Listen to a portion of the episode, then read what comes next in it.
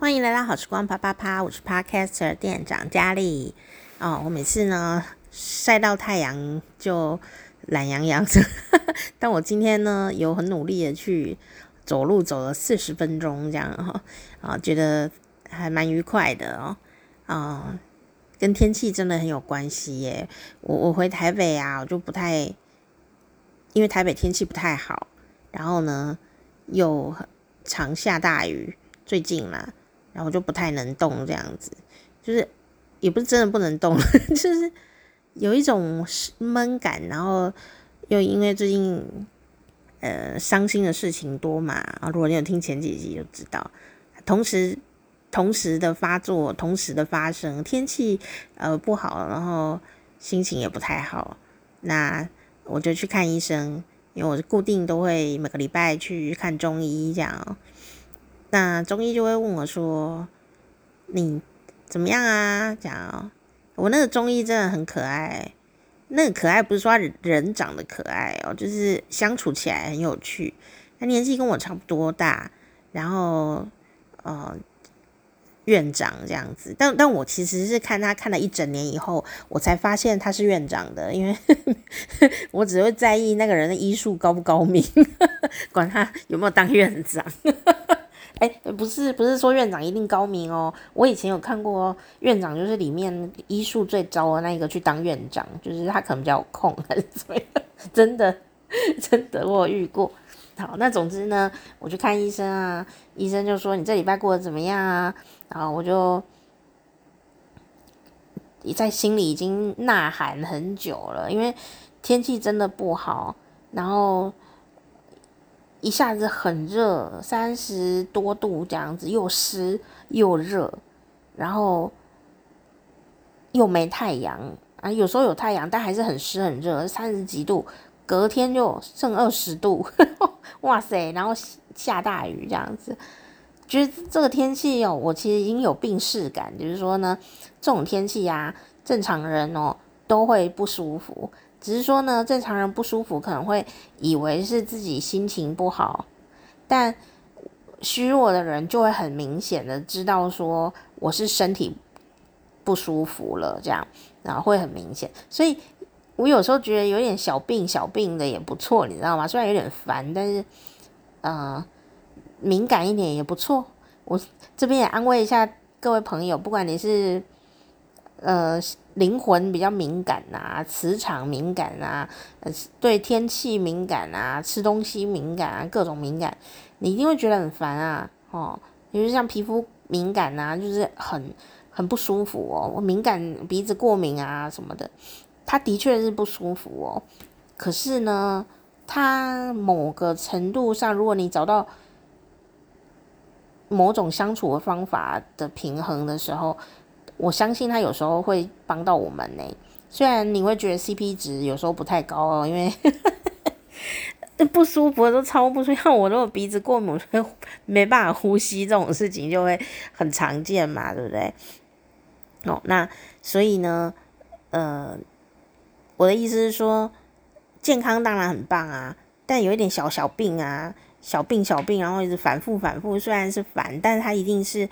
也、除了不舒服以外，也会有一些正面的帮助啦。哦，所以呃，当路人 A、B、C、D 以为自己是心情不好，或或其实根本没有意识到自己心情不好，可能觉得就是很烦躁啊，然后跟路人吵架啊这一类的事情，然后发生意外或什么的。那个时候可能因为只是因为天气不好，然后身体不太舒服。那可是，一般的。比较健壮的人可能没有意识到这件事情，那可能只是觉得说脾气比较不好而已啊，或者是觉得看谁比较不顺眼啊，都有可能呢、但像我的话，因为这一两年来都在看医看医生调身体，也不不是一两年哦，三四年哦。所以我就比较理解，看我都是看天气预告形式嘞。我看天气预告啊，这个天气是这个这个走势，然后可能会下雨，可能会怎样，我大概都可以预测到我身体会呃怎么样子的反应啦。所以呢，呃会多么不舒服，但会怎么样的不舒服，那可以做一个预防。所以我觉得对我来说看中医就是这个重要，就是说我没有办法自自己自自己让自己舒服的话，请医生帮我开一些呃适当的东西来。帮我平稳我的身体状况哦，所以我看中医的话，是因为这个原因。求援是很重要的嘛，就求救是很重要的。我我我我我看这天气就知道我一定大概要不舒服了，诶，赶快提前做好准备哦，或者说像我这礼拜就心情不是很好嘛，但。但我也是很很有克制哦，我就想告诉自己说，我也不要一直那么不好啦，我转移一下注意力啊，做点别的事情好了，反正我一直难过也没有用啊，对不对哦？就是也是有这么努力的，但但是呢，可能天气真的不好哦，身体湿气重还是怎么样？天天气跟心情一起不好的时候，我就觉得人真的是起不来诶，起不来。我想我，我天呐，我不是断舍离完了以后，还有一堆东西想要好好来整理。其实看起来真的新的房间还是乱的，但但是其实没有什么东西耶。但他我就是没有力气整理耶，就是只能做一些呃应当立刻要做的事情，然后，工作的事情处理完就没有力气了，这样。然后我就去看医生，然后医生就说，我就。直接跟医生说，我彩排多次这样，直接跟医生说天气不好，心情也不好，然后医生就说有明确的心情不好的原因吗？我就说有，我就告诉他什么原因，好，前那个前几集讲过了，然后我就讲了，然后医生当然也就哦有有安慰一些话语这样子哦，但他安慰都是那种很理性的医生理性的那种安慰，但对我来说还蛮有效的。然后大家讲一句话，我觉得最有安慰感了。我就说，就是呃，我朋友一个礼拜过世了两个朋友，得到这个死讯啦，这样。那还有家人的事情，我没有跟医生讲诶，我就跟你们讲。然后医生就跟我说了一句话，他就说他把了脉，听了我讲了以后，他就说：“恭喜你，你有一个健康正常的身体呢。”我就说真的吗？就是说我身体是这么的不舒服，胸闷，然后火气很大这样子哦。不是，我不是发怒，我是真的就是身体会有火气，然后眼睛都会起雾这样子，然后胸闷了这样哦，胸闷就不对劲嘛哦。那当然有些听众可能会叫我去挂心电图哦，挂过了哦，就是真的没事。我真的就是因为那个天气和情绪上面哦有波动，就会这样子。然后呢，所以医生就说：“恭喜你，你有一个很正常的反映你情绪的身体。”然后听了就觉得哦，身体听了觉得很愉快啦，这样，哎，忽然间就心情好多了呢。就说：“天啊，身体你真的是很诚实的在反映我的心情，就是不是不是生病什么东西的，就是要，我觉得那是一种身体的信任感吧。”哦，身体对我是很有信任感的的的样子，要慢慢建建立起来。然后，所以我心情不好的时候，身体也会有这些反应。那我也已经意识到了，我心情不好造成了身体的反应。哦，那那虽然自己还是没有办法调整，那我找找医生调整这样子啊，那个药药开了吃了，心情就豁然开朗了这样。然后后来我就决定就是。先离开一下台北，因为天气实在对我身体当下这个心情不太好，这样。然后呢，我就坐高铁下下南部哦。我以为像以前一样离开台北天气就会变好，殊不知我就一直坐一直坐，然后天气都是阴天，原来全台湾都是阴天。然后也有偶尔也是会遇到这种事，就诶，怎么一直做都是阴天这样哦。不过今天这个南部的天气已经就是很晴朗，然后俩俩热蹦蹦这样，然后很热，很热，但又很凉。我每次走在高雄的路上啊，我今天走了四十分钟，我就会啊、觉得有一些邪趣的心情，就是想说哦，高雄真的很热啊。当然当然要避开中午哦，高雄的中午真的是很烫哦，那个太阳哦，就是离我们比较近，因为热带哦，它就是离我皮肤比较近啊，太阳。所以呢，在台北啊，你除非真的三十八度吧，否则很难觉得太阳很烫。你是觉得天气很热，不是觉得太阳很烫。但你在 高雄的话，也屏东也是哦，就觉得哦，太阳很烫诶，它离很近啊。所以意思就是说，你离开有太阳的地方，有遮阴啊，有没有？呃，有个树荫啊，诶，你立刻就凉起来，立刻凉。哦，这个就是最不一样的地方。所以我觉得走在路上的时候，我就会觉得说啊，高雄真的是又又又凉又热的一个地方，就是太阳很大啊。哦，我大概下午两两点还蛮热的哦，两三点的时候走路这样，然后呢？可是风吹来的时候又是很凉的风，因为它还靠海嘛，有港口，所以就是一种很特殊的心情。那如果在台北的话呢，大概不是这种感觉啊。台北就是因为它是地形啊，这个盆地，所以它就像蒸笼一样啊，又湿度高然后，啊，然后呢，虽然没有太阳，它还是如果它要热，它还是很热。你逃到哪里去，除了有冷气的地方以外，都是热。然后有湿湿啊，那 种湿湿的，好像这种天气，如果你住在北部或是任何地方，呃，湿度是比较高又热的时候啊，你还是要记得开除湿机哦，因为呃湿气有时候会让你更热，好，你把它降湿气的时候就会比较清爽，比较凉一点。嗯，湿气真的很有趣，嗯，天气越热。然后湿度越高，它就会越热。诶，不是这样听起来像废话。我是说，湿度越高的话，同一个温度下面它就会更热。然后呢，湿度越高的话，同一个温度下，如果是冷天气，它会更冷，湿冷嘛。所以，呃，如果你住的地方湿气是比较重的地区，还是建议你就是时时不时检查一下你的呃湿度。呃，湿度计，或者是问那个湿那个什么那个叫什么除湿机，看一下说现在湿度是几度。有时候啊，你找到那个湿度以后呢，你很多的事情就豁然开朗。比方说，我一直觉得我心情很不好，哦，一直很闷，一直闷，然后觉得很阿杂，很阿杂，我就去开湿度计。就开那那个那个除湿机，看一下现在湿度几度？哇塞，怎么忽然飙到八十几？对，我住的那个地方，就是有时候会忽然飙到八十几，所以我就要立刻开那个除湿机，然后把它除一除，除一除。可能我住的地方可能跟隔壁墙壁是人家的厕所还是什么之类的，不晓得。然后总之呢，我就有发现这件事。然后呢，当我慢慢的就是常常降。降低我的这个湿度到一个正常舒适的状态的时候，诶，我发现我心情也就好好好多一点点。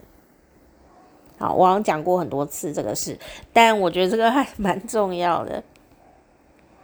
然后呢，当然呢，这礼拜就是一直难过也不行啊。哦，那我朋友呢就有介绍我看呃一出日剧哦，喜欢看日剧的朋友呢也可以看看哦。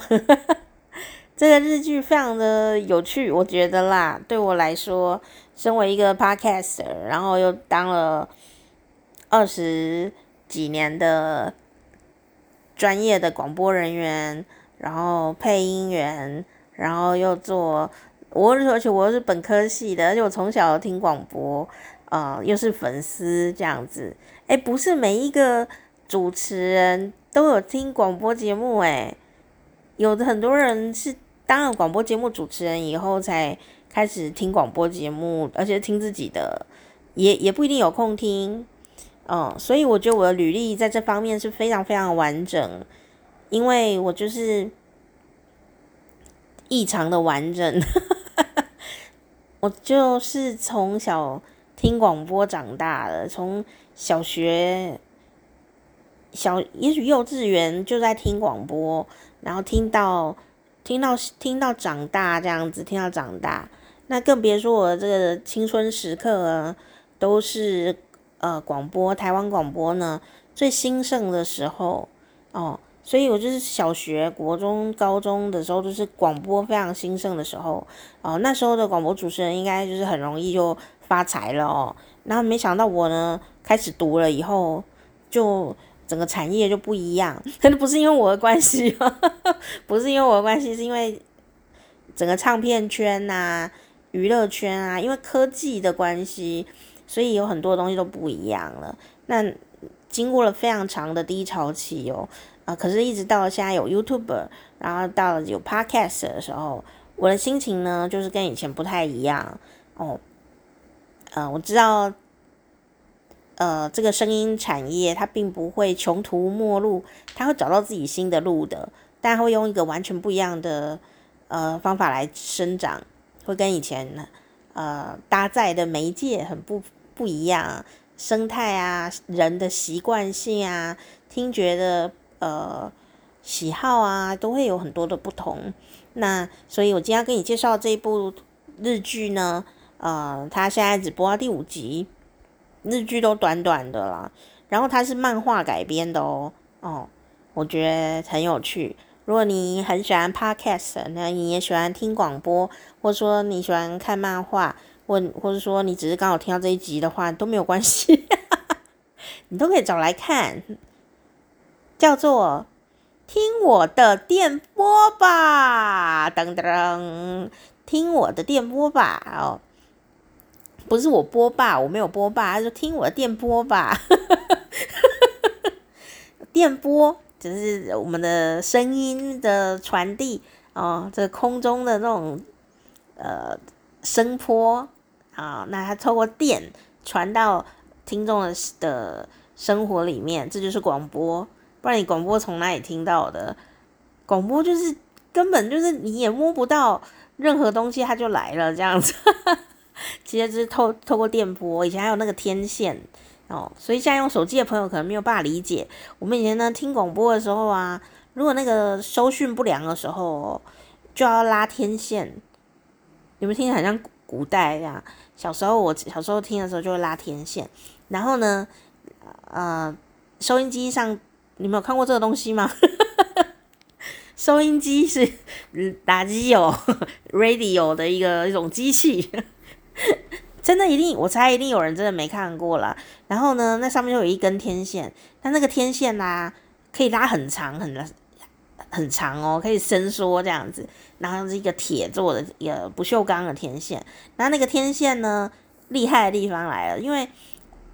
广播呢要看它的波，有时候会受到地形的影响，所以呢，受到地形影响的时候啊，如果你家附近有山坡、有大楼啊什么的，以前哦就是会。有时候会被挡到，这时候呢，你就要把你的这个天线哦，给它拉长，拉长以后就可以听到更清楚的呃广播节目了。好，那每一台的收讯状况都不太一样哦。那有一次啊，有好几次那个。天线啊，不知道为什么小孩乱玩啊。我们自己小朋友的时候嘛，我我小孩就是我啦，不知道是谁啊，就把那个天线给凹灯哦，就弄断了。弄断了以后怎么办呢？要听啊。然后因为我真是个广播痴迷者诶，在小时候啊，因为也没有别的娱乐嘛哦，那广播又可以一边听一边做功课的很好。然后怎么办呢？这下不能一边听一边做功课，因为我要听，然后那个天线断掉了。所以收讯都不良，然后讲话就会哔哔哔这个这个这个这个不不不不姐姐喂你好，我是别包这样子，就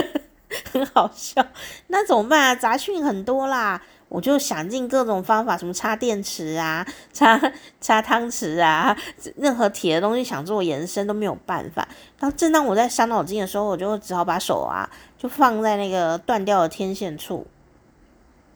后来发现呢，只要我手放在那个断掉的天线的地方，有我本人整尊当天线，哎哇，收讯很好哎。然后我也不管说电波通过我的身体会不会有什么 副作用，我就说哎，这样很清楚哎。所以我就有时候就要用手指头，有没有？然后就戳在那个。天线，然后由我本人来当天线，然后呃让这个收音机的广播呢节目听得清清楚楚的这样，然后这样有点累，你知道吗？听完大概中间有广告，我想啊还好有广告，广告我也跟着休息一下，手就可以拿开，然后等到正式开始的时候再把手放回去当天线这样，天线宝宝，然 后这个是现在的人应该比较没有经验啦。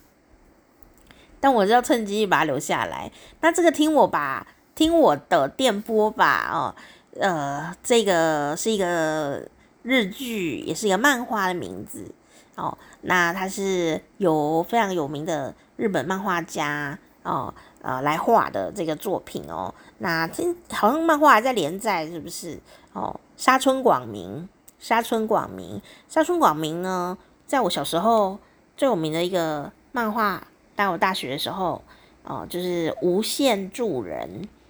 或者有人翻《无限助之人》。无限之助人，啊，我我以前都叫无限助人，但我反正就是沙村广明啦，哈。那这个漫画呢，我没看过，是我朋友介绍我看这个日剧。日剧呢是第一季，然后是保护级的，在台湾，然后是二零二三年的哦一个日本作品哦。那你也可以在网络上面搜寻呃适当的平台，啊来看看这个听我的电波吧。目前不知道我看的是。繁体中文播到第五集，那他在讲什么呢？他在讲说啊，啊、有一个女生哦，就是一个咖喱店的卖咖喱的一个店员，然后这个女生啊，呃，叫做美奈玲。那美奈玲呢，就是被前男友骗骗了感情又骗钱哦，所以呢，他到酒吧去借酒浇愁，就没想到发生了一些事情哦。诶，就变成了隔天呢，这个实况广播节目里面的呃一个故事主角，就是呢，他去酒吧喝酒的时候呢，被人家录音了，然后那个声音呢，在没有意识的状态下呢，哦、就呃被拿去当做节目的内容播，所以后来他就因此呢。很不开心啊，就跑去电台呢大吵大闹，就说你们怎么可以偷偷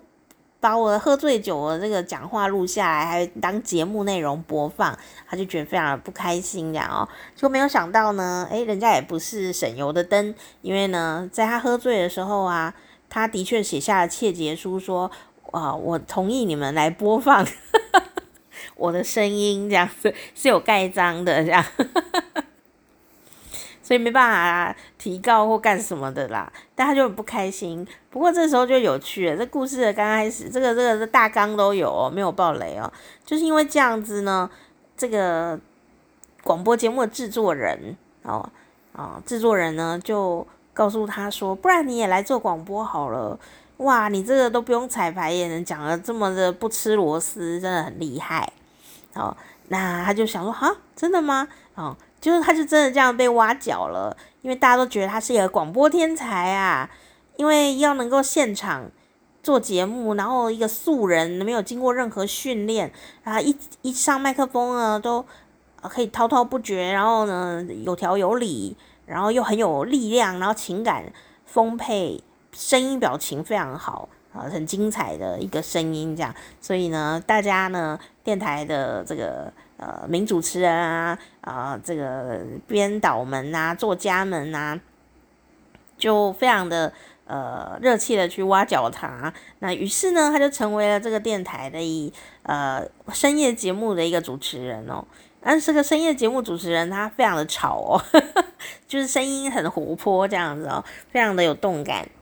哦，那于是呢，他就开始每一天每一就是在一周一次的节目这样子。哦，那。有兴趣的话，你可以去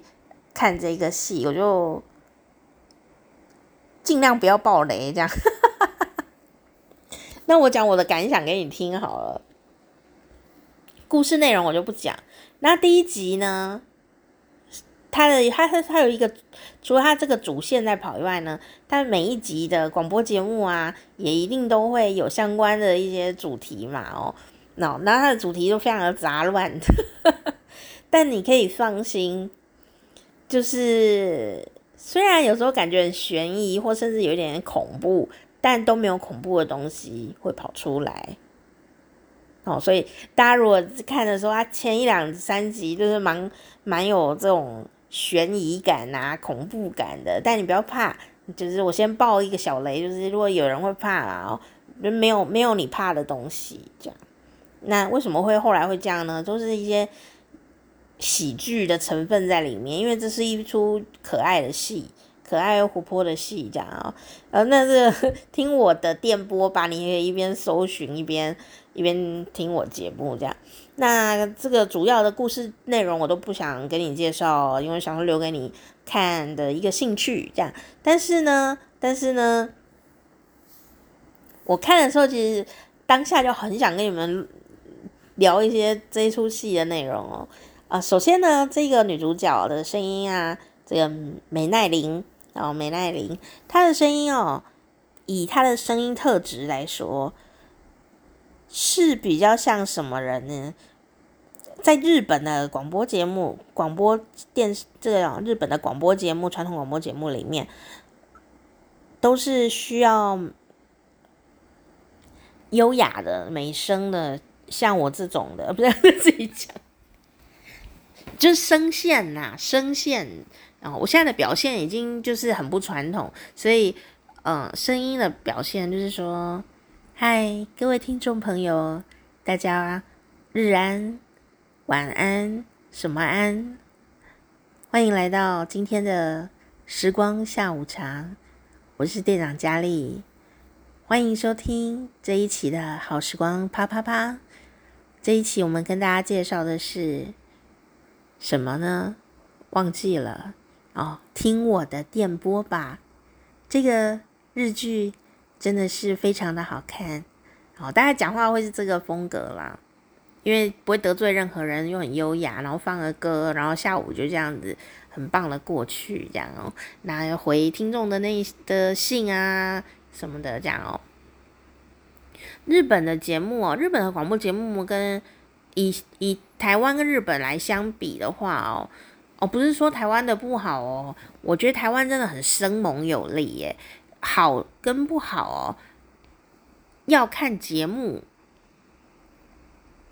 就是他个就是这个节目它到底是好或不好，而不是用一个大大群体来看待，因为那个落差很大。我相信日本也是，但在制作上面呢。制作的层层次上面，我讲一些大家在节目里可能比较少听到的，然后呃，你你在这个戏里面如果有有看的话，你也可以稍微对照一下。这样，日本的广播节目哦，呃，就目前来看的话，他们大部分都还是有有作家在帮他们写内容的哦，有稿子。我说如果用这个直白一点的讲，就是他们是有人专门人在。帮主持人写稿的，但台湾的主持人呢，早期也都有写稿。我小时候的主持人是有写稿子的，他可能是自己要写，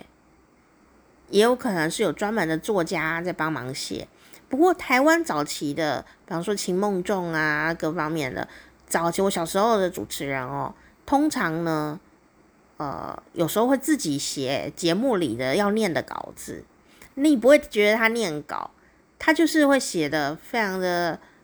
呃优美，然后又生活这样哦，他就用他美好声音念出来啊，绝对不会错。因为早期台湾也有这种检查制度嘛，所以每一集的节目啊，你就不可以乱讲话的。那所以呢，我为什么会知道这个呃？主持人他自己写稿，诶，因为后来他就把节目内容出成书哦，这样啊，就连出好几集呀，卖得非常的好，因为大家都想想要保留这个文词很优美的节目内容嘛，哦，所以呢，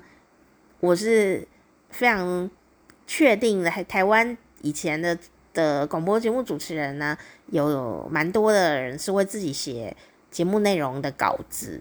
那当然，这写稿子，第一个是呃比较好去传达你的声音表情，然后也比较不会有赘词，呃，然后呢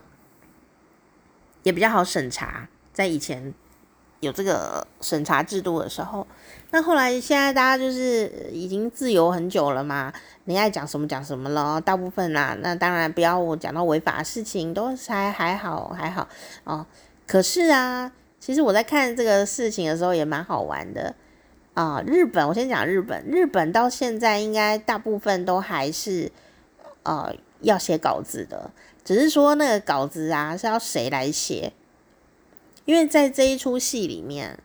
哦，你就会很清楚的看到，就是听我的电波吧这个节目里面，呃，日剧里面就会看到它里面是有配一个作家的职职位，而且大家都非常的呃崇敬这个职位的大作家哦。哦，那这个大作家并不是制作人，制作人是做节目的人，哦，但是呢，主持人是主持人，然后中间还有一个写作的作家，这个角色，也就是说呢，你说哈，那他们的主持人都要念稿子吗？嘿，对，大概是这个逻辑，大概是这个逻辑。那当然呢，这个回到一个是，是日本人做事，呃，很严谨，这是一个重点。哦，日本做事很严谨，他会要面面俱到，所以他们其实，呃，就算是搞笑节目呢也好，也都蛮有潮，蛮有没蛮有这个做要写稿子出来啊，呃，然后去做反复练习这个动作的。那因为我访问过 NHK 的主播嘛，那我跟日本的朋友也有做过蛮多的。呃，节目上面的互动，所以，呃，因为我有在日本料理店打过工，老板娘日本人哦，所以我对日本人的习性是稍微可以一点点的能够互相体贴啦。所以呢，虽然我就自由奔放习惯了哦，但我只要接到说我今天是要访问日本的音乐家啦，啊，或者说访问哦这个 NHK 的主播啦，访问日本的人。人类的话呢，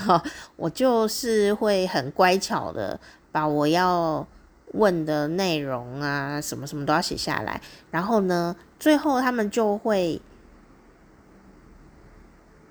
真的打成脚本，然后一人一本这样子，逐字稿打的。你说是访问完才打出？不是，不是哦，是。先把那个文字啊全部都写清楚，就是问题答案，然后问题答案，然后问题答案，然后把它写清楚。写完了以后呢，就是润彼此润一下，确认一下内容，然后真的要录音的时候，就是按照上面讲的来这样子。那你说啊，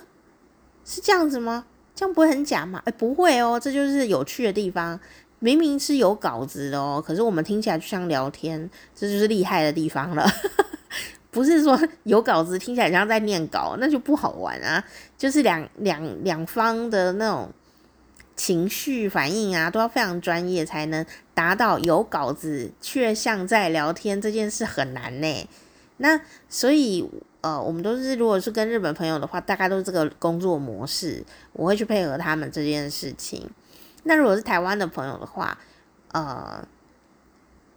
我我要看对方是谁，这样，因为每个人的个性不一样。有人希望说你可以随就是随机的问问题，我就自然的回答哦。那有的人希望说你可不可以先告诉我你要问什么哦，大概是哪个方向，我可以做准备。所以我有时候会按照来宾的需求跟来宾的个性，和来宾他的的工作性质是什么啊、哦，我再来调整说我的一些呃工作的流程这样子。那台湾的话，我访问台湾来宾基本上是不会需要打呃逐字稿的，因为因为这个呃可能工作的时间上面会要再更更花时间，对不对？然后大家可能我觉得啦，正常的民众呢不太会念稿子，因为念稿子很难。我反而真的很认真的在跟你聊天，你跟我在聊天的时候，呃，任何人都可以聊得非常流利。那当然呢，这就是主持人的功力嘛。主持人能不能让来宾放松心情，聊天聊的像昨天就认识了一样，这样，然后呃，有时候是今天才看到的这样，呃，就是那个就是主持人功力嘛。所以我觉得台湾主持人的功力哦。要高的话是非常高哦，真的就是这样子。但要不高也是真的挺不高，要看是谁啦，要看是谁，然后看他平常工作的项目内容是什么。所以我也蛮喜欢看主持人在互动的。台湾的主持人我很喜欢看，不是因为我只是爱台湾哦，我是说因为台湾的主持人哦有更大的发挥空间，所以要有时候呢，他没有没有一定的脚本，就是说台湾的主持人，就按在电视也是，他是有脚本的，但是他不见得会完全按照脚本，所以有些时候擦枪走火啦，或者是。忽然岔出一点小小的有趣，哦，或者是里面聊天比较生活感一点点的，反而是当天节目最大的热点哦。这就是台湾的主持人呢的亮点吧，比较活一点，很活。那电视节目大部分也都是有脚本啊，这个也是很很多人不晓得的事情，对不对？哦，电视节目很多都有脚本哦。那我只能保证我的节目是没有脚本，除了日本人那几集以外哦。但日本人那几集也是只是流程上的相反，就是诶，先先把那个呃问问题的内容写出来，大家也是认真在回答嘛，这样子哦。所以所以呢，我以前啊，就是做节目的时候，日本的朋友跟韩国的朋友都会很惊讶说。你就这样子可以做节目？我说对啊，临时发生什么事情都是可以临时发生，就可以赶快立刻消化完，我就可以立刻讲。哎，哦，所以常常都有这种即时性的感觉，是因为真的是刚刚发生的事。比方说刚刚有什么疫情记者会啊，发布了什么事情哦，我我只需要读过一遍，我就可以把它分析完毕，然后可以跟听众分享这样。哦，就是嗯，这就 是一种能力吧，这是一种能力，而且他还会呃，哎，怎么这期在自夸这样？没有，我在分析主持人的能力给你们听。他就是需要这个呃，有这样子一个立刻消化资讯的能力，他可以立刻告诉听众朋友的这样即时性。这个电电视剧里也有讲到，有一集有讲到这件事，就是广播的及时性很重要。他等一下，他刚刚地震，你立刻就可以跟听众分享刚刚地震啊的什么什么的相关的事情的时候，听众会觉得你跟他是在一起的啊，会有一种共同感觉。就像这个戏里面讲一个东西，他说其实听众哦，特别是广播的听众哦。Podcast 的听众会吗？我不晓得，但广播的听众是肯定的，就是跟直播的看 YouTube 直播有一定一样的类似，就是说我同时在参与着你。可是广播跟看看得到的媒体有点不太一样哎，就是看得到的媒体有时候你会有一种旁观者的感觉，是我是第三人，我在看你们发生什么事，我隔岸观火，看戏吃瓜这样子，有种。这种理理性的距离吧，或应该就是距离啊，有时候也不太理性，这样就是看电视啊的那种感觉。但是呢，我发现看 YouTube 的时候，你看那 YouTuber 在跟你的讲话哦的那种拍摄的方法，还有广播节目主持人，如果他对着你说话的时候，那种那种感觉。就是完全你就是参与者诶，听众、观众、YouTuber 的观众是参与在那里面的一个人，所以你动用的情感会很多，所以你对这个人呃的情感呢，就是呃好像他是你家邻居啊这样的一种感觉，这个是跟传统电视很不一样的地方，就不会觉得说那个人离我很远这样，那。当然啦、这是媒体的不同，所以造成了一些这种呃经营呃乐听人，就是经营观众听众呢，有一些不一样可可以注意的点。这样，那在这个戏里面啊，他也有讲到啊、这个事情哦，就是诶广播有些什么样的特色。不过呢，讲这个就有点太太太太深奥了一点点啊，讲一些乐趣一点的，还是我讲什么东西都变深奥。我今天跟大家介绍的是日剧哦，听我的电波吧哦，那很有趣哦。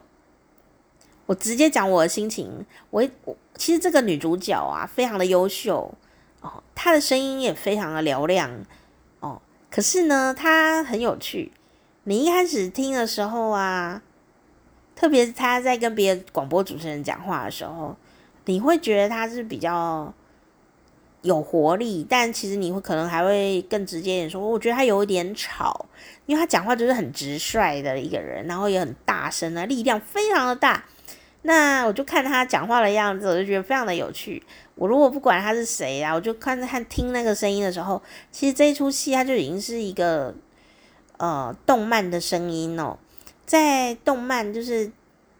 动漫的故事里面，通常比方说海贼王啊、航海王啊这一类的角色，每一个人的声音跟那个长相啊，跟他呃角色的特性啊，其实是有一点固定的哦，就很像。京剧里面有生旦净末丑，有些行当哦，这个行当的角色配置，你如果是小旦啊，你大概就是这样子，然后你不会忽然小旦，然后出现哦哦哦哦哦哦，我是一个小旦，哦哦哦，你是不会这样子啦，小蛋一定是这样子的声音啦，小蛋就是应该很优雅的感觉，或很活泼，但是声音还是很甜美，这样子的一种感觉，或者是他是一个苦蛋。他也还是这样的感觉的，只是他可能是在哭这样子哦。他有个行当的角色分配在那里面，这样。那这出戏也是有这个角色分配在里面哦。你可以看得出来，他在画漫画的当时，我都可以想象到他画漫画的当下，呃，他已经做好他的声音配置了。所以，嗯，虽然我没有看他的漫画，但我我不知道看过漫画朋友会怎么想。我觉得。啊，他把它拍成日剧啊，说不定就是更有这种饱满的感觉吧。哦，当然漫画可能可以讲得详细一点，但是我觉得它变成日剧的时候，有人呐、啊，然后有声音，呃，觉得很饱满，因为这是一出有声音的的为主的一个故事嘛，因为他讲广播。那那个女生就是这个女主角哦，美奈玲。她的发音方法呢，呃，其实是日本的动漫里面的那种小男主角、少年男主角的那一种的声音。好、哦，就是比方说一个比较大部分的少年男主角的声音，就是那种很有活力呀、啊、很正面呐、然后呢，呃，比较阳刚一点点啊这样的角色。他个性有点像樱木花道那种味道啦，然后他的整个角色的这个这个人演员的发音方法哦，其实那个发音方法就是通常都是配台湾也是啊，就是动漫呐、啊，比方说配什么漩涡鸣人这样子，就是那个角色的配音方法啦，那一种角色的配音方法就是美奈玲讲话的方法。所以呢，当我如果不要看戏，我用听的那个听声音的时候，我就会很立刻知道说啊，他的角色定位是哪里，是一个什么样的人，这样漩涡鸣人，或者是这个鲁夫啊，或者是呃，就是这种男少年男主角的那种角色，很有趣，这样。哦，那你可能会问《鬼灭之刃》，《鬼灭之刃》男主角是一个比较不典非典型的男主角。他虽然是一个小少年啊，但是他是一个比较温柔一点的小少年，他就比较没有这么多这种激情，因为他心思比较细腻一点点。但是呢，当他们在喊那个呃日本动漫不是会喊一些口号嘛，什么什么什么的呼吸这样子哦，就。火之呼吸或者什么，他们一定都是喊得非常有力量，就是那样子有力量的一种发音方法哦，就是美奈玲平日讲话的方法，所以他在做广播也是用这种方法哦，你就可以想象他有多么的这个活泼热闹哦，这样的感觉。那当然用活泼的热闹是一个优雅的形容啦，有的人可能就会说哦，你很吵诶，但是这个东西也很好玩，当这个主持人。发出比较吵闹的声音的时候，他自己说：“哎呀，又到了我吵闹声音的行动噪音机这 样的时间了。”这样，当一个主持人不顾形象的讲出他自己可能呢让你感觉到的印象的时候，你对他会产生另外一种感觉，就觉得他哎很自然。我觉得这一点最有趣了。这个节，这个听我的电波吧，哦，他真的就是处处的在把很多我们这几年下来的一些特色、媒体的特色，呃，听众的喜好，通通把它呈现出来。就是说，有人喜欢优雅的、安静的那种感觉的主持人，但是后来这几年下来，你会发现呢，你更喜欢呢。呃，有一点瑕疵的自然的感觉的主持人，甚至说出错了也没关系啊、有点迷糊也没关系啊、就是更加生活化的一个主持人，你会觉得他更像一个人。哦，这个东西为什么我特别有感受，你知道吗？嗯、因为我们以前啊在电台做节目的时候，电台呢大概一季都会找一些朋友，也许是听众，有时候是学者。有时候专家，呃，会做一些节目的，算是意见呐，做建议这样子，听一听节目，然后给我们一些建议。然后这有时候听到是我一看那个评分的那个评语啊，哦，一看就知道这个人大概是哪一方面的角色，因为看他怎么写评语就知道嘛。那如果是一般听众呢，他就会写的比较像这个呃。民众一样嘛哦，那民众呢写的对我写了什么评语呢？哦，我印象很深刻哦。这个民众呢不知道是谁哦，也感谢他，他就写说，嗯，节目听起来很像人在讲话，就是我那一期拿到了一个 非常印象深刻的评语。然后我那时候印象很深刻，到现在印象很深刻哦。然后我心里就想，他是给我很高分哦。然后大家评语写，听起来很像人在讲话，像真人在讲。我想说，每一个主持人不都是真人吗？然后那时候我就意识到这件事情，就是说，哦，他觉得，就是这个年代的这个年代的某些听众会觉得。这个才是一般人在讲话的样子，他们比较喜欢像一个一般人在讲话样子的主持人，哦，不是像这种就是呃比较完美的主持人讲话的方法这样子，就是我刚刚有示范过了这样。各位听众朋友，欢迎来到好时光啪啪啪，我是 Podcaster 店长佳丽，然后可能比这个再更完美一点，因为我现在就是用手机录的，所以。就比较轻松一点点啦。那我那时候就觉得很有趣。当时一开始蛮惊讶，因为蛮多年前了，我蛮惊讶的。但是呢，因为他是在夸奖我啊，所以我就会去思考这个问题哦。哦，难道别的主持人就不是人吗？他为什么只觉得我是真的人，然后好像松了一口气的感觉呢？哦，然后后来我就慢慢的去注意到听众朋友，当然不是全部，但有一些听众朋友的听觉习惯已经有很大的改变了。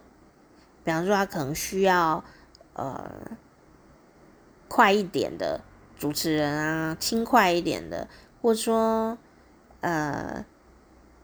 你不用每个字啊都咬得特别清楚的主持人，只要清晰就好了。哦。那你要怎么样去顾到这些东西，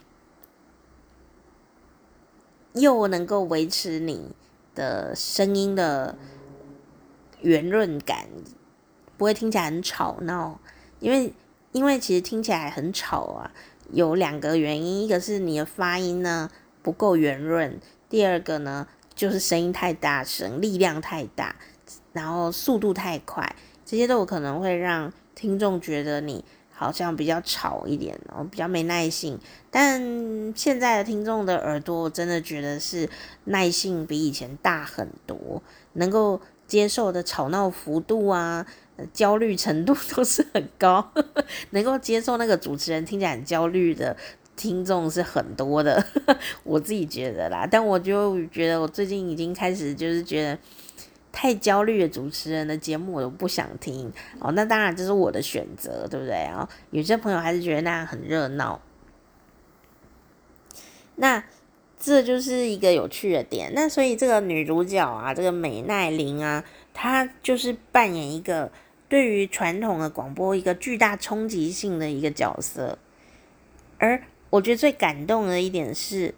这个巨大冲击性的角色并不是一个外来者。你说对，他是一个外面来的，不是？他其实是里面的人找他来的。他是这个广播电台的制作人去把他挖角来的一个呃比较野性的主持人吧，可以这样讲。他不是从。像 Podcast 好了，Podcast，我那时候听看这个节目、看这个戏的时候啊，心里也有很多的感觉，很像 Podcast。呃，在台湾一开始的时候，很多的 Podcaster 呢就会想要，呃，好像跟广播对干啊，还是怎么样，我也不知道，就会觉得说我们好像有一种竞争感、对立感的那种感觉。但对我来说，那是不一样的媒体，但。他们在做同样的服务，所以没有什么要对干的啦，只是说这媒体不一样啊，然后都是做听觉的这样子。你看现在不是每个很多主持人都跑过来做 podcast，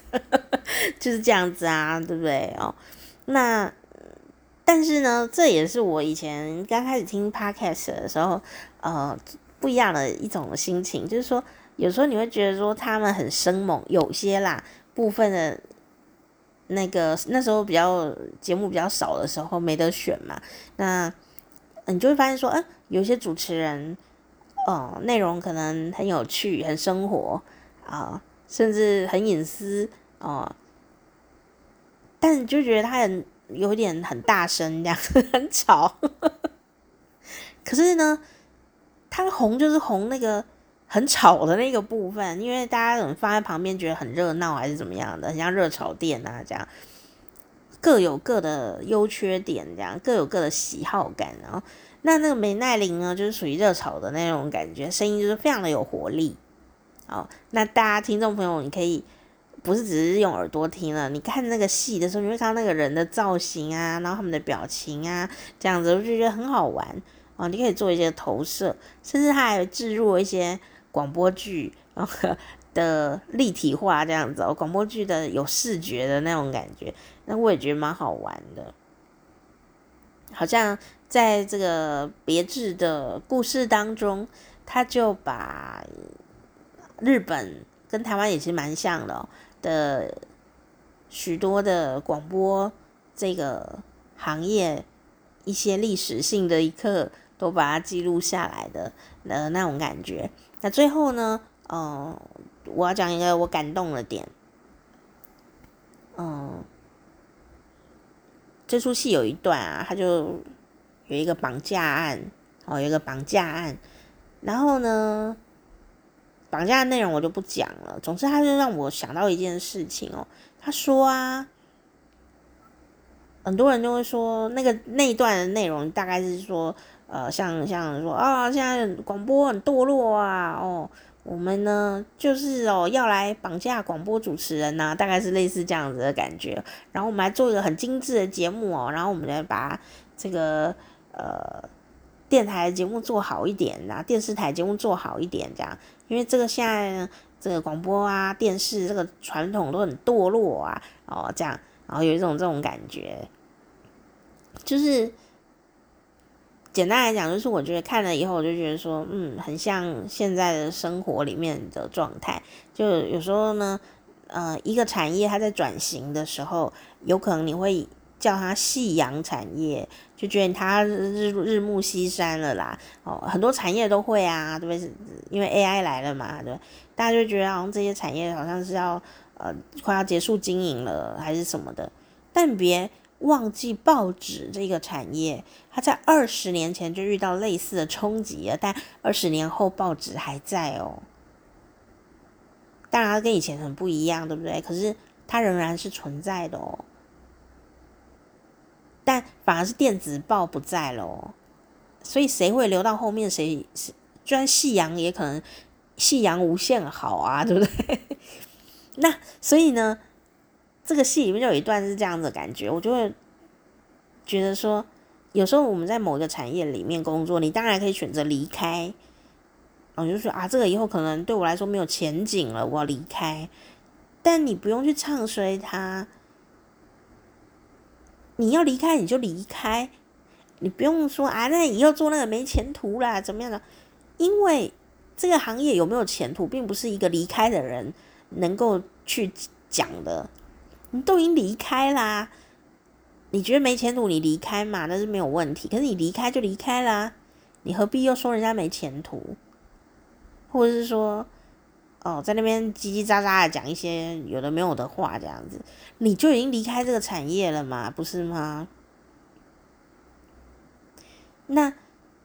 留在这个产业的人，他为什么留下来？他一定有某些，也许不得已啦，也许是某些。价值观的坚持，所以就算是一个夕阳产业好了，它仍然有美丽的夕阳。为什么？因为仍然有人是很认真的在里面付出跟打拼。所以广播特别的有感觉啦。每次以前我就二十二十年前我做广播啊，才二十年前而已哦。他们就会说：“哎，你做这个有人听吗？”我二十年后啊，他们也还是问我，他说：“哎，你做这个有人听吗？”这样 就是还好，我二十年来都是非常认真的在度过，我没有在怀疑有没有人听这件事。不然我这二十年不是过得很心虚吗？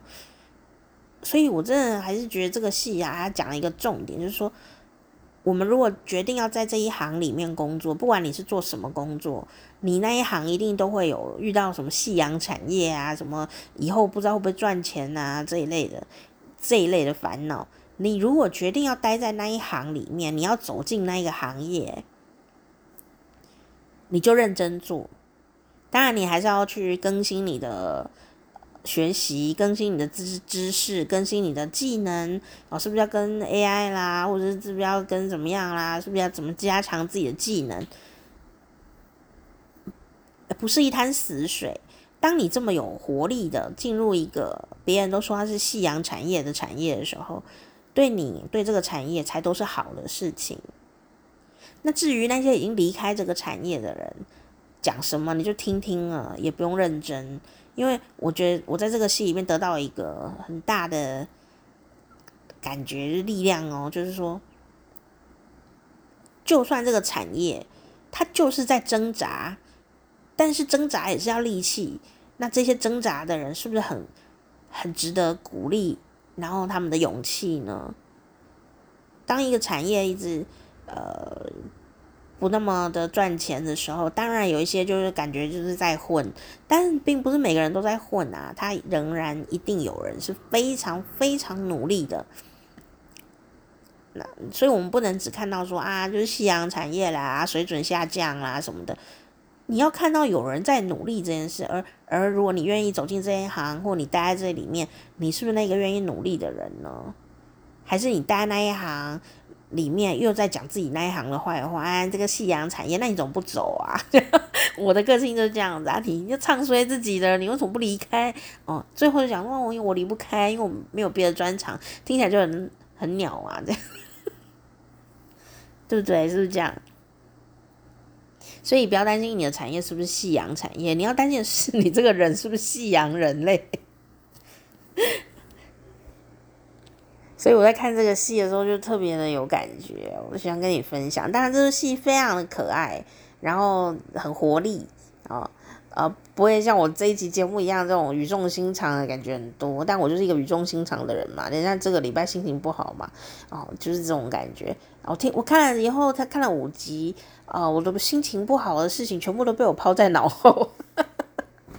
虽然隔天还是心情不好啦，但是呢，这出戏呢显然起到非常重要的作用哦，让我呢好像啊获得了一个大的在广播跟 podcast 里面的一种心情的大整理，然后呃没没有经验的朋友也可以看一下热闹，因为这戏还是蛮有趣的一出戏这样子。好，所以呢，今天跟你。呃，随意聊聊这出戏啊，其实我是很认真的在推荐了，听不出来。对啊，真的很有趣，这个戏真的很好看。好，听我的电波吧，好，然后我会把那个名字写在下面，那你可以自己去找来看，好，你可以自己找来看。好，今天呢，我们就跟大家分享到这边，真的很有趣。好像恢复很多人生记忆的那种感觉，嗯，好看哦，好时光啪啪啪，我是店长佳丽，下次见，拜拜。